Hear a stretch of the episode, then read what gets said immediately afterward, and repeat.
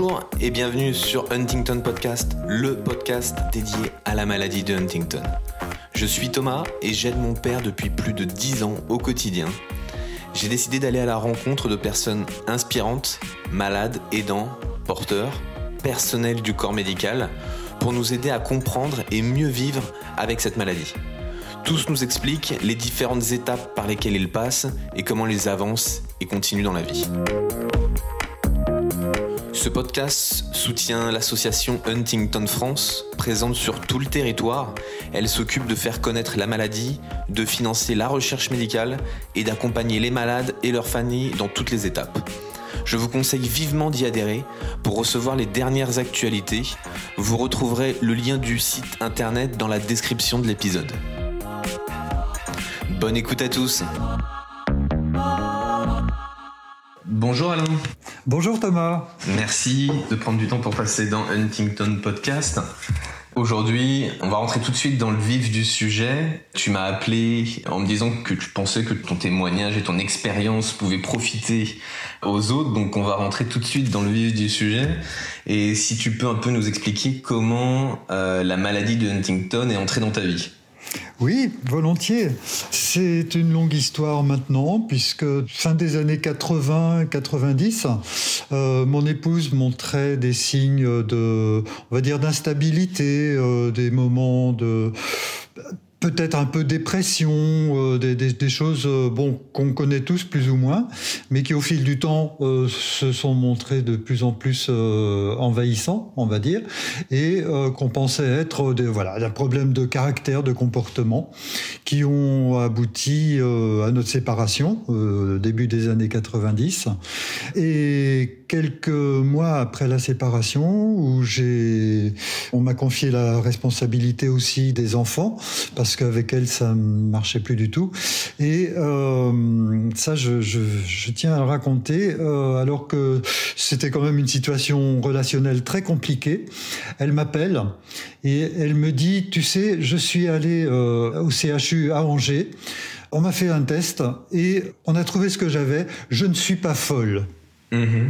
Donc pour moi, c'était très significatif hein, qu'elle portait cette question euh, qu'est-ce qui m'arrive euh, et, je ne suis pas folle. Et en même temps, donc, elle m'apprend euh, donc ce, ce, diagnostic de, de la maladie de Huntington, sachant tout ce que ça pouvait comporter comme pronostic, mais c'était en même temps un soulagement parce qu'il y avait un nom sur la chose et on voyait que c'était pas simplement euh, un délire euh, psychologique ou, ou, autre sur lequel elle se posait beaucoup de questions. Mmh. Et toi, tu, tu, pensais au départ que c'était un peu de la folie ben, On le pensait tous. Je veux dire, le concept Huntington, on le connaissait pas. Hein, donc quand on a quelqu'un comme ça qui est instable, dépression, qui veut pas en entendre parler malgré tout, euh, qui s'entête sur des choses qui sont souvent des impasses, enfin on se pose des, des questions. Mais on n'a on pas forcément à ce moment-là la notion d'une maladie euh, neurodégénérative. Mmh. Hein, okay. Qui s'avère être le, la cause première en fait. Hein ouais. Et donc en, ensuite après ça, tu as appris donc que tu as, as, des enfants déjà avec elle? Oui, oui, euh, quatre enfants. Quatre enfants. L'histoire avec la, la, maladie a, a, continué puisque, bon, là maintenant je vais parler au présent. Euh, sur mes quatre enfants, il y en a trois qui sont porteurs de la maladie. Ma fille aînée, qui a 47 ans maintenant, est à un stade euh, avancé de la maladie. Il faut dire que mon épouse est décédée, elle, il y a, il y a 13 ans maintenant. Hein, D'accord. Mon ex-épouse. Okay. Voilà. Et puis voilà, petit à petit, euh, donc ma fille aînée a été diagnostiquée. Mon fils, le plus jeune, qui a 41 ans maintenant, porte aussi la, la maladie. Il est, il, est, il est avec nous après un parcours aussi assez compliqué de ce fait-là. Il y a deux ans, mon fils aîné, qui, qui a euh, 44 ans, a été aussi diagnostiqué parce qu'on a vu arriver des premiers symptômes. Voilà. Mmh. Et pour faire le tour de la question, ma fille la plus jeune, qui a 33 ans, euh, est en train de suivre le protocole de diagnostic à Nantes. Voilà. Et là, elle est juste dans le moment où euh, c'est la dernière étape avant la prise de sang. Et évidemment, on imagine tout ce que ça fait, ce que ça fait remonter. Hein. Tu, tu, connais très bien ce genre de situation. Ouais, ouais. D'accord. Et malgré ça, on va dire, malgré là, les, les mauvaises nouvelles dont tu nous parles, euh, j'ai l'impression que tu gardes le sourire quand même. Oui, et alors euh, je garde le sourire. C'est pas une posture, comme on dit. Hein, c'est pas une décision. Mmh. C'est plutôt, euh, c'est de ça que j'avais bien envie de, de, de, parler ensemble là. Euh, c'est plutôt, je dirais, bah, probablement quand même une disposition dans, dans, mon rapport à la vie, hein, qui, qui qui fait ça, hein, d'aimer la vie toujours euh, malgré tout, euh, mais quand même aussi euh, toute une traversée, tout un processus de, transformation que, je voudrais là de donner sous forme un peu de, de, de message. C'est-à-dire que, tu vois, tu parlais juste avant des mauvaises nouvelles. Euh, oui, j'ai connu euh, dans les premiers mois, les premières années aussi euh, des, phases d'angoisse, d'insomnie, d'idées fixes hein, où on se réveille la nuit et on ressasse sans arrêt, sans arrêt, et on se dit voilà, il y a toutes ces mauvaises nouvelles, on les reçoit vraiment comme ça, et je vais forcer à peine le trait en disant on développe aussi un sentiment de malheur, de malédiction d'injustice, hein, mhm. euh, toutes ces choses-là.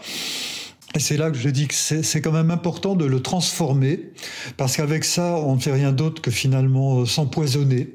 Hein. C'est vrai que c'est des choses euh, difficiles hein, qui, qui, se révèlent être des, des vraiment des, des, épreuves et on n'a jamais trop envie que ce soit des épreuves.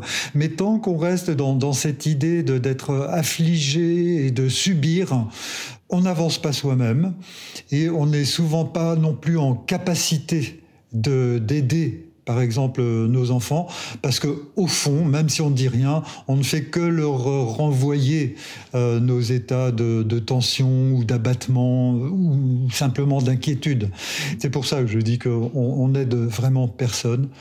Alors c'est facile à dire, mais euh, oui, on, arrive à ça en ayant parfois le sentiment de vraiment toucher le fond et de dire mais mhm. quand est-ce que ça va s'arrêter quand on entend euh, les, annonces euh, successives. Ouais. Voilà. Ouais, parce que bon, je, partage tout à fait ta, ta philosophie, c'est des épreuves, des étapes à chaque fois à passer, à encaisser, avec à chaque fois, on va dire, ouais, un, toucher le fond et essayer de ressortir à chaque fois il y a certaines semaines où on se dit qu'on n'arrivera à rien et la semaine d'après on trouve la solution au problème euh, qu'on avait. Voilà, mais après il y a certaines personnes euh, qui n'ont pas la force quand elles sont au fond de, de remonter. Donc euh, c'est vrai que ça, pour ça, on est tous différents, oui, il y, a, une disposition personnelle et c'est vrai qu'il y a un certain travail qu'on ne peut faire que soi-même. Hein, on est là où on est et tous les bons discours, euh, les plus bienveillants et tout, euh, on les reçoit jamais que comme des discours en fin de compte. Et si on si on n'est pas touché, euh, ben ça sert pas à, à grand chose. Donc on a objectivement un travail à faire. Néanmoins, la vie montre quand même que dès, qu'on veut bien se tourner vers euh, justement vers autre chose que notre propre euh, prostration, des fois, euh, il y, a tout de suite des, signaux, des présences très très fortes qui sont là, qui sont bienveillantes et qui peuvent aider et qui, qui comprennent. Et, là, je dirais, il n'y a que des mmh. bonnes surprises. Hein, de ce côté-là. C'est incroyable ce qui se manifeste. Et on oserait presque dire que la vie devient plus riche dans ces épreuves-là. Mhm. Oui, c'est sûr, on en, on en ressort grandi, mais moi j'ai souvent, je parle souvent à des, des personnes pour les aider à remplir le plus souvent leur dossier NDPH. Oui, oui. Alors il faut reconnaître que c'est compliqué. Hein. Souvent on a l'impression d'entrer dans, dans, une forêt vierge et on n'arrive pas à s'orienter. La difficulté que, que, que j'ai rencontrée par rapport à ça, cet aspect administratif, c'est le, le, fait que euh, la, la personne euh, concernée a du mal à, s'investir là-dedans. C'est marrant pour personne, hein, remplir des feuilles, on te pose des questions, tu sais pas toujours trop quoi.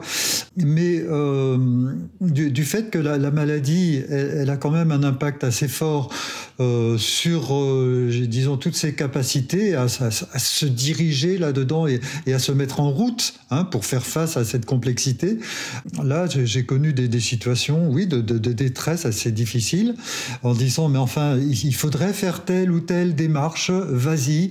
Et tant que la personne concernée n'a pas encore délégué ce travail-là, c'est compliqué. C'est compliqué. Outre donc la complexité du, système administratif, il y a la prise en main, voire la prise en charge par des, gens capables d'aider, hein, assistantes sociales ou, autres. Hmm. voilà. Et toi aujourd'hui sur l'administratif de tes enfants, c'est toi qui gères? Alors, euh, on a des cas de figure très différents. Pour ma fille aînée, il y a une curatrice Hein, qui, a pris les, choses en main. Euh, pour euh, mon, fils le plus jeune euh, qui, est ici, on a maintenant, on est en train de faire un dossier de, de demande de, de curatelle. Hein euh, parce que euh, ben, j'estime que j'ai aussi trop, beaucoup trop à faire. Et s'il y a quelqu'un qui peut coacher un petit peu tout cet aspect plus administratif, pour moi, c'est un, un soutien important. Hein. Euh, je dis ça simplement, mais en fait, ça aussi, j'ai dû l'apprendre. Hein, euh, cet entêtement qu'on peut avoir de dire mais de toute façon je vais y arriver, je gère, je gère. Et à un moment on se pose quand même la question jusqu'où je gère et, dans, quoi je mets mes forces, mes énergies en priorité. Hein. Donc euh, là je pense que c'est important aussi. Il y a des gens euh, pour qui ça ne pose pas de problème de monter un dossier, d'accompagner une démarche. Voilà. Donc ne pas, pas hésiter à ça. Et juste pour bien comprendre, ta fille, ton aînée, euh, elle vit avec toi? Elle est dans, dans, un petit studio qui est en location et euh, il y a un dispositif très très, très conséquent autour d'elle. Euh, bon, sachant que maintenant elle est, elle est pratiquement toujours alitée, hein, mais on a le kiné qui vient plusieurs jours par semaine, on a l'orthophoniste qui se déplace, et puis euh, des, des, personnes qui aident à domicile pour euh, la toilette, pour manger. Il y a les infirmières. Enfin, c'est très très très euh, oui, très conséquent. Et là, ça demande un gros travail de coordination, notamment. Hein. C'est là, hein, et ça, je pense que tu, tu connais bien cette question. Hmm, d'avoir euh, des, horaires euh, où euh, bon pendant un temps elle voulait rester quand même toute seule et là on le respectait. Maintenant bah, il est clair que si elle reste seule elle se met en danger. Donc petit à petit avec les allers-retours avec les, la, MDPH et ainsi de suite c'est des, voilà des accompagnements qu'il faut mettre en place. Hmm. voilà. Et puis sinon, donc mon fils le plus jeune, il, habite euh, chez moi ici, aussi dans, un studio à, Marseille. Hein, je, l'héberge.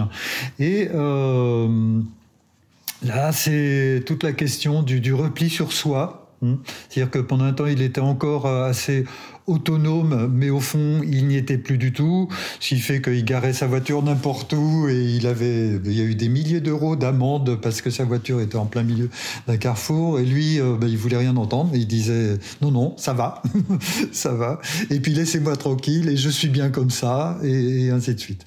Donc là, maintenant, il est quand même euh, autonome parce qu'il a un espace euh, à lui, mais il est tout proche et voilà, l'accompagner pour un rendez-vous chez le médecin et ainsi de suite c'est quelque chose qui est, qui est faisable. Et là, ce qui est important, euh, c'est aussi de ne pas se sentir impuissant. Il n'y a rien de tel que quand on constate euh, quelqu'un de proche comme ça qui est quand même en situation difficile, on sait qu'il se nourrit avec euh, du café et des cigarettes, hein, et puis pratiquement rien d'autre, et on ne peut rien faire. là, ça, c'est des, situations de détresse qu'on partage aussi. Hein.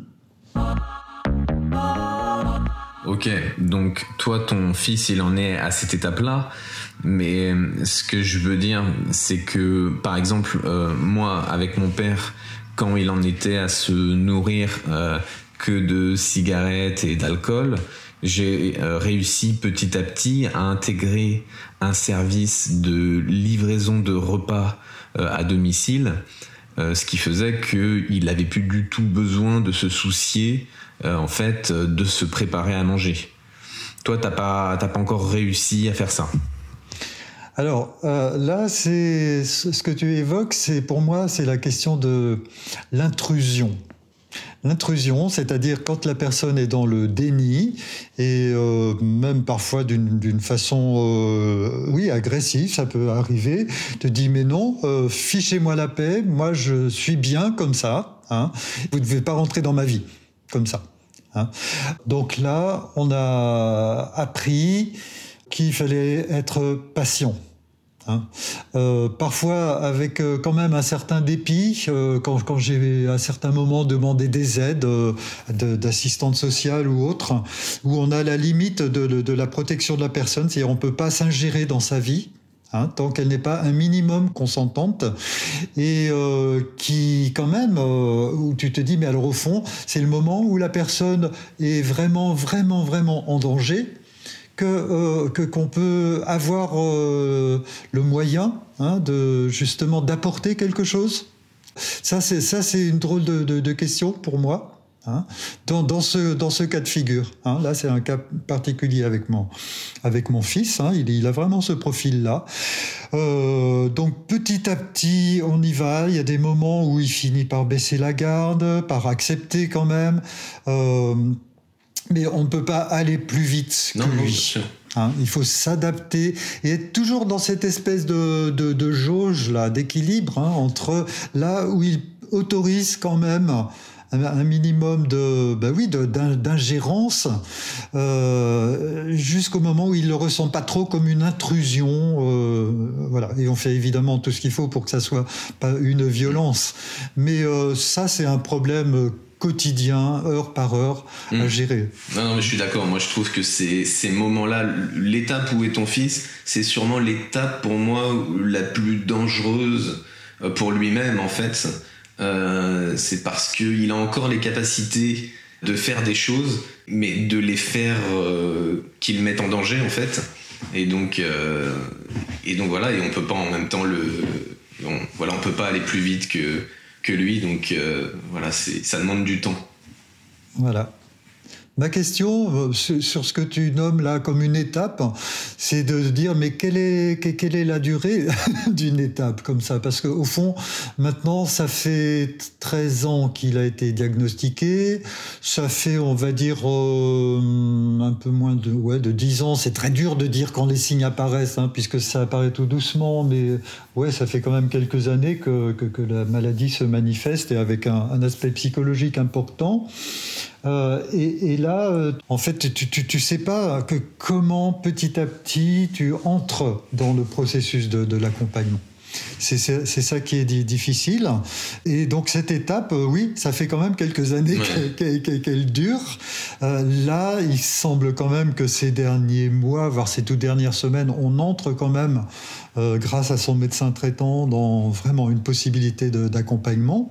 Mais là, je, passe à, l'autre sujet, c'est mon, fils aîné, qui est donc dans la région de, de Rodez maintenant, où là, c'est absolument l'inverse.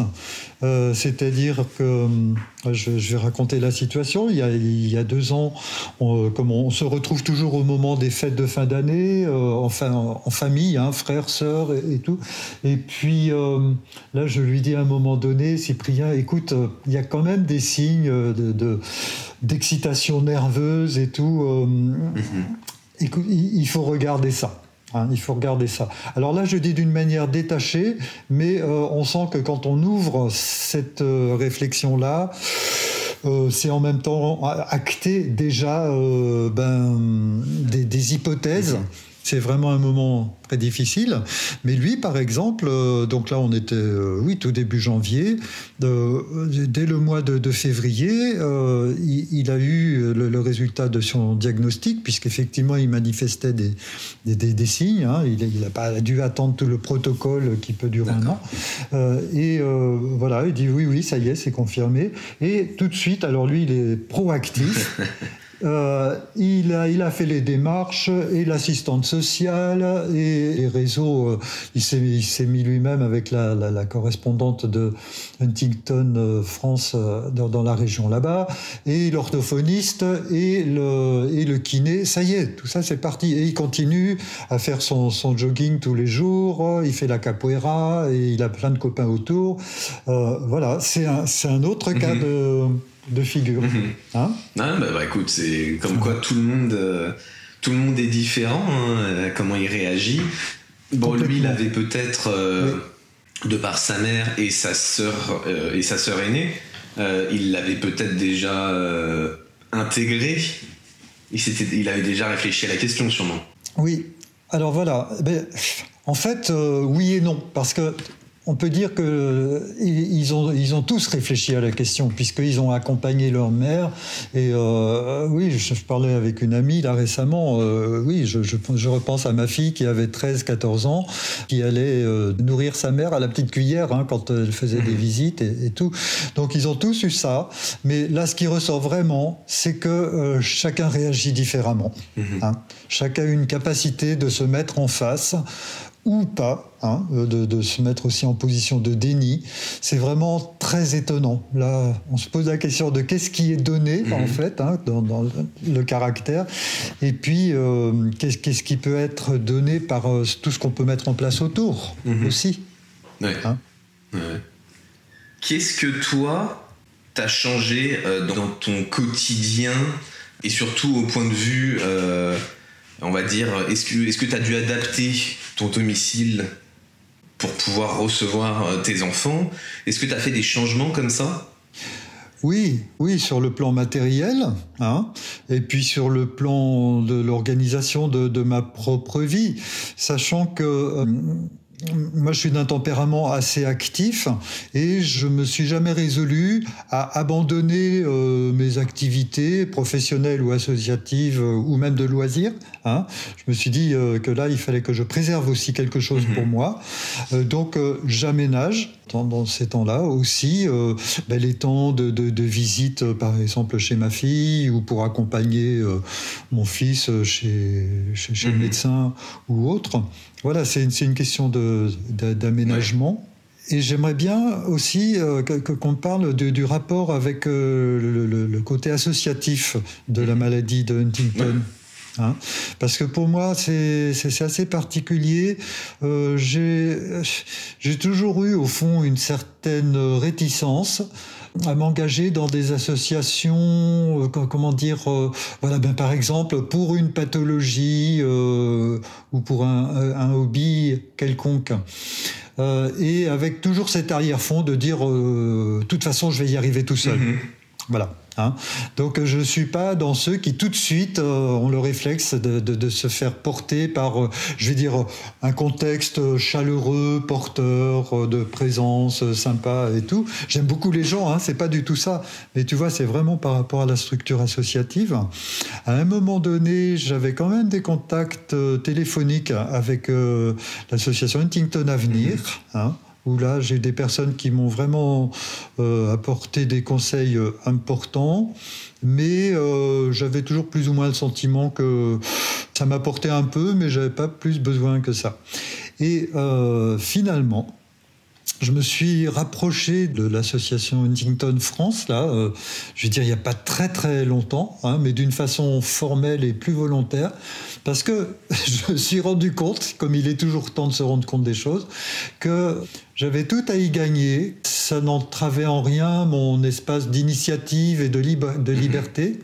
Et que dans tout ce que je, peux mettre à disposition pour mes enfants, c'est-à-dire euh, voilà les filières de rechercher telle ou telle ressource, les aides et compagnie, euh, je, évidemment, dans un premier temps, je le fais pour mes proches, mais que je pouvais aussi probablement aider des gens qui sont là, pas très loin de chez nous, et dans la même situation et dans, dans les mêmes galères. Voilà. Mhm. Et c'est ce qui m'a motivé à, arriver euh, plutôt avec une forme de proposition que comme demandeur. Et quand je dis proposition, c'est vraiment en toute humilité, parce que je suis comme tout le monde. Euh, en plus, on voit bien que suivant qu'on se trouve à Marseille, à Rodez ou à Nantes, euh, les contextes sont pas du tout les mêmes. Tout à hein. fait. Euh, donc à chaque fois, les données changent.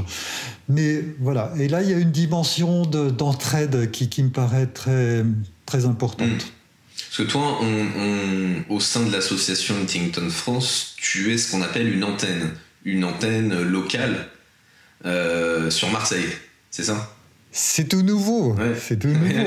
c'est nouveau, mais donc hein? généralement par, on va dire, par département. Euh, il y en a, il y a une ou deux personnes généralement qui sont répertoriées par l'association.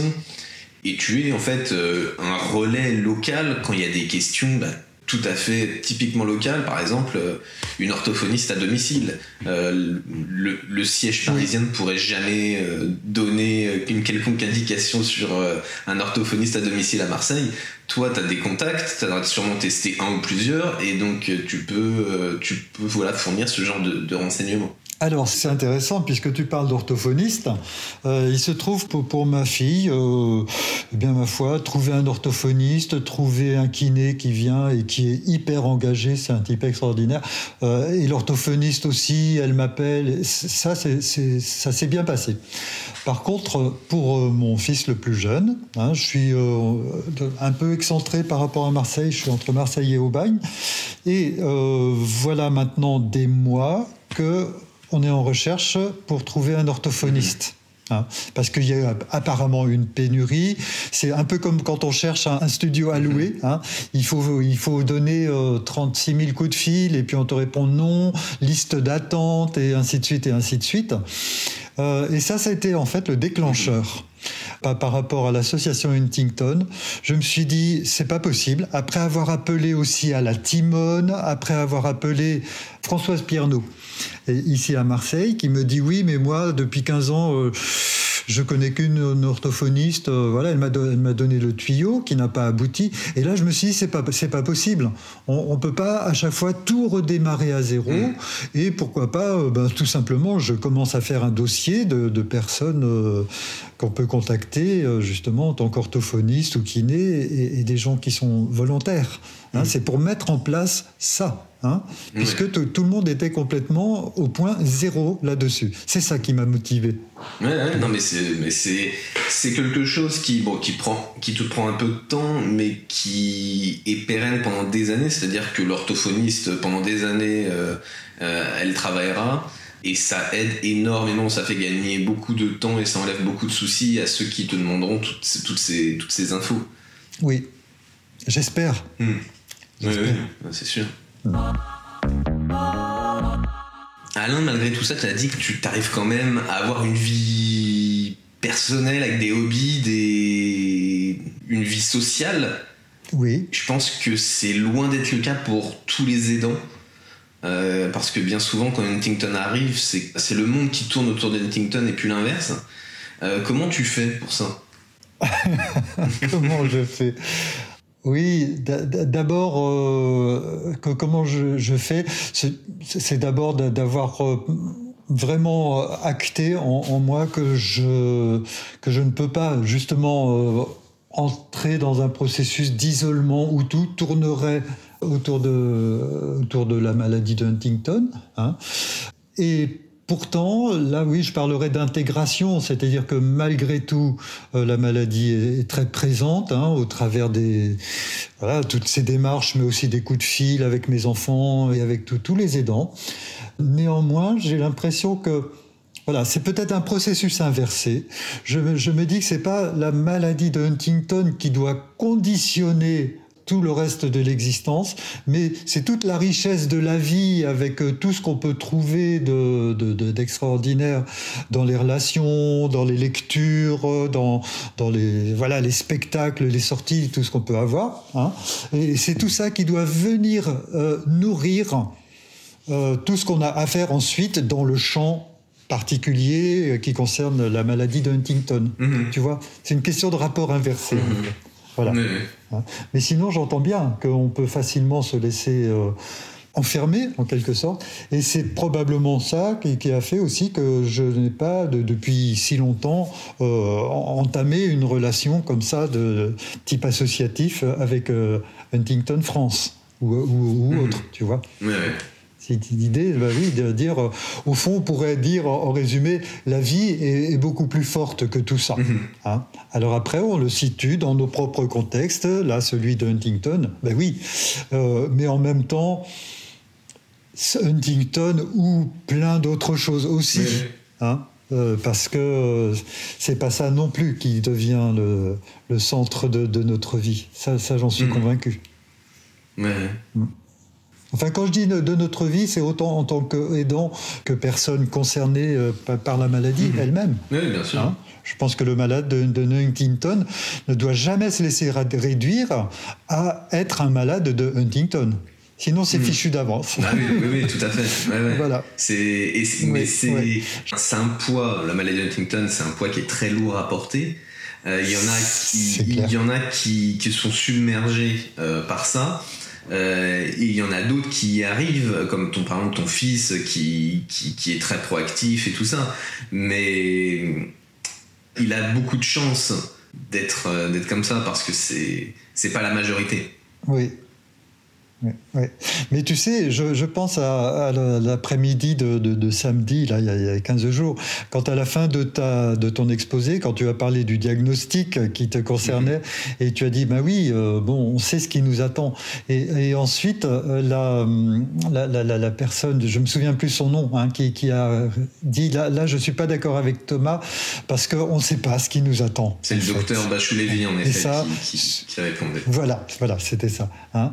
Et elle t'a repris, là, elle a dit non, non, mhm. euh, bon, bah, c'est une donnée qui arrive dans ta vie, certes, et, et l'important c'est de ne pas non plus nier ça, mais euh, au fond, qu'est-ce que ça signifie? Ça signifie euh, quelque chose jusqu'à un certain point et seulement un mhm. certain point. Le reste, c'est toi qui détermine. Voilà, ça, ça, je suis convaincu de, de ça et je pense que là maintenant, parlant en tant qu'aidant, euh, c'est important de se mm. dire ça. Hein. C'est une donnée, euh, c'est pas la plus simple, mais euh, il y en a tellement mm. d'autres. Oui, je suis d'accord. Bon, moi, en fait, dans cette phrase, je trouve qu'aussi la, la, grande différence, c'est que quelqu'un comme tes enfants ou moi qui ont vu grandir de la famille avec Huntington, Huntington a fait partie de ma vie tout le temps, en fait. Même si je ne savais pas vraiment ce que c'était au départ, je l'ai toujours vu. Et je pense que, enfin en tout cas pour ma part, j'ai réussi plus facilement à me projeter, même si demain euh, la maladie euh, arrive, que quelqu'un à qui on annonce ça euh, du jour au lendemain, qui apprend, bah, comme toi tu as pu l'apprendre, que ton ex-femme était atteinte de ça, mais que tous tes enfants avaient la possibilité d'être atteints de ça, à ce moment-là, pour moi c'est beaucoup plus dur quand tu es dans cette posture-là en fait quand tout te tombe dessus en même temps. Oui. Là, moi, j'ai vécu quand même un aspect euh, important de l'aspect familial hein, euh, dont, on parle. C'est que, comme j'ai expliqué, mes, enfants eux-mêmes donc ont, vécu le processus de la maladie avec leur maman. Mmh. Hein. Donc, quelque part, ils, avaient euh, en eux toutes les images, tout, tout, ce que ça comporte mmh. jusqu'à la fin de la vie. Hein. Et pour moi, quand on en parle, le plus important, c'est de se rendre compte que ça ne doit pas être ça euh, qui, est déterminant. C'est-à-dire, ils, doivent euh, quelque part, euh, même si ces images sont imprégnées en eux, puisqu'ils étaient tout enfants et, ils ont vécu ça avec tout l'émotionnel et l'affectif qui, va avec, hein, néanmoins, ça ne doit pas être non plus euh, vécu comme un, schéma immuable et dire eh ben voilà c'est ça qui va m'arriver hein. et ça il y a des très très très fortes raisons de penser ça. Par exemple quand euh, je vois ce qu'on a vécu bon c'était en gros dans les années 90 hein, et, celles qui ont suivi euh, quelles étaient les connaissances quelles étaient les ressources par rapport à ça hein, pour y faire face. Et quand on voit là où on en est maintenant il y a une évolution énorme Hein.